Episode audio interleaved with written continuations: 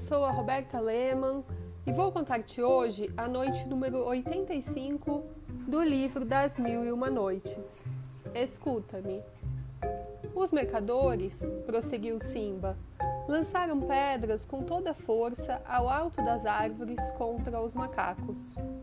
Segui-lhes o exemplo e vi que os macacos, percebendo o nosso intento, arrancavam furiosamente os cocos e atiravam contra nós, com gestos que denotavam toda a sua cólera. Colhíamos os cocos e de vez em quando lançávamos pedras para irritar os macacos. Com aquele estratagema, enchíamos os sacos, o que seria impossível de outra maneira. Depois, voltamos à cidade, onde o mercador, que me enviara à floresta, me pagou pelo saco cheio de cocos. Continuai, disse-me, e ide todos os dias fazer a mesma coisa, até que tenhais conseguido dinheiro suficiente para vosso regresso. Lhe agradeci o bom conselho e, sem sentir, juntei tamanha quantidade de frutos que obtive quantia apreciável o navio no qual eu chegara partira com mercadores que o carregaram com cocos. Aguardei a vinda de outro, que em breve fundiou no porto da cidade para receber carga semelhante. Embarquei nele todos os meus frutos. E quando estava prestes a partir, fui me despedir do mercador, a quem tantas obrigações devia. Ele não pôde embarcar comigo, por não ter ainda concluído seus negócios. Zarpamos e seguimos a rota da ilha, que mais abundantemente produz pimenta. De lá, alcançamos a ilha do Comare, que dá a melhor espécie de aloés e cujos habitantes se impõem a inviolável lei de nunca beber vinho, nem se entregar a extravagâncias. Troquei os meus cocos naquelas duas ilhas por pimenta e aloés e dirigi-me com outros mercadores à coleta das pérolas, onde aluguei vários mergulhadores. Conseguiram-me bom número de pérolas grandes e perfeitas. Voltei ao mar num navio que chegou sem acidente a Bassorá. De Bassorá vim para Bagdá, onde obtive grandes somas pela pimenta, pelos aloés e pelas pérolas. Distribuí em esmolas a décima parte do meu lucro, assim como já fizera ao fim das outras viagens, e procurei esquecer-me dos pesares em toda sorte de divertimentos. Com aquelas palavras, mandou Simba que dessem cem sequins a rendar, que se retirou com os demais convidados. No dia seguinte, o mesmo grupo voltou a visitar o rico Simba, que, após o banquete, pedindo silêncio, começou a contar as aventuras da sexta viagem. A sexta viagem de Simba, o marinheiro. Senhores, estáis ansiosos, sem dúvida, por saber como eu, após ter naufragado cinco vezes e conseguido tantos perigos, pude resolver tentar ainda a sorte e buscar novas desgraças. Eu mesmo me admiro quando penso nisso. Evidentemente, o que me impelia era a minha estrela. Seja como for, ao fim de um ano de descanso, preparei-me para empreender uma sexta viagem, apesar dos rogos de meus parentes e amigos, que tudo envidaram para me fazer desistir da ideia. Em vez de tomar o caminho do Golfo Pérsico, tornei a passar por várias províncias da Pérsia e da Índia, e cheguei a um porto onde embarquei num bom navio, cujo capitão estava decidido a empreender longa viagem. Foi longuíssima, na verdade, mas ao mesmo tempo tão infeliz que o capitão e o piloto, a certa altura, não souberam dizer onde nos encontrávamos. Por fim, reconheceram sua posição. Mas não tivemos motivos de regozijo, nem nós, passageiros, nem os tripulantes.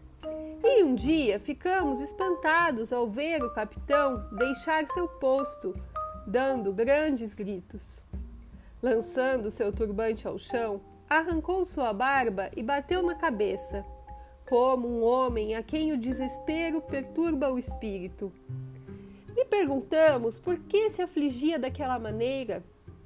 Tenho o desgosto de vos dizer que estamos no ponto mais perigoso do mar. Uma corrente rapidíssima se apoderou do navio e todos nós vamos parecer em menos de um quarto de hora. Rogai a Deus que Ele nos livre do perigo. Só escaparemos se Ele tiver pena de nós. Aquelas palavras ordenou que fossem amarradas as velas. Mas o cordame se rompeu na manobra e o navio foi irresistivelmente levado pela corrente ao pé de uma montanha inacessível onde encalhou e se despedaçou, salvando-nos. Tivemos ainda tempo de desembarcar nossas provisões e suas preciosas mercadorias. Feito aquilo, disse-nos o capitão: Deus acaba de agir como lhe aprouve. Podemos cavar nossa sepultura, pois estamos num lugar tão funesto que nenhum dos que aqui chegaram antes conseguiram voltar. Aquelas palavras nos causaram uma angústia imensa e nos abraçamos uns aos outros, chorando e deplorando nossa falta de sorte. A montanha formava a costa de uma ilha comprida e grande. Havia destroços no navio em toda parte, e por uma infinidade de ossos que se encontravam e que nos horrorizavam, pudemos avaliar as perdas, Incrível a quantidade de mercadorias e riquezas que se apresentavam nos nossos olhos, mas que só serviam para aumentar a desolação que nos oprimia.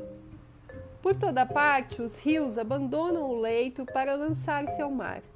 Lá, pelo contrário, uma grande corrente de água doce afastava-se do mar e penetrava o interior, através de uma gruta escura de entrada extremamente alta e ampla. O que havia de notável era sempre as pedras da montanha de cristal, rubi e outras pedras. Via-se também a fonte de uma espécie de peso ou betume que se escoava para o mar. Os peixes engoliam-no e em seguida o devolviam, transformado em âmbar cinzento, lançado pelas vagas à praia cresciam também várias árvores, na sua maioria aloés, não inferiores na beleza aos de Comari. Para terminar a descrição do lugar, que poderíamos chamar de sorvedouro, não era possível que os navios pudessem dele afastar-se uma vez chegados a certa distância. Se impelidos por um vento marítimo, o vento e a corrente os perdiam e quando nele se encontravam, soprando um vento de terra, o que poderia facilitar-lhes o afastamento.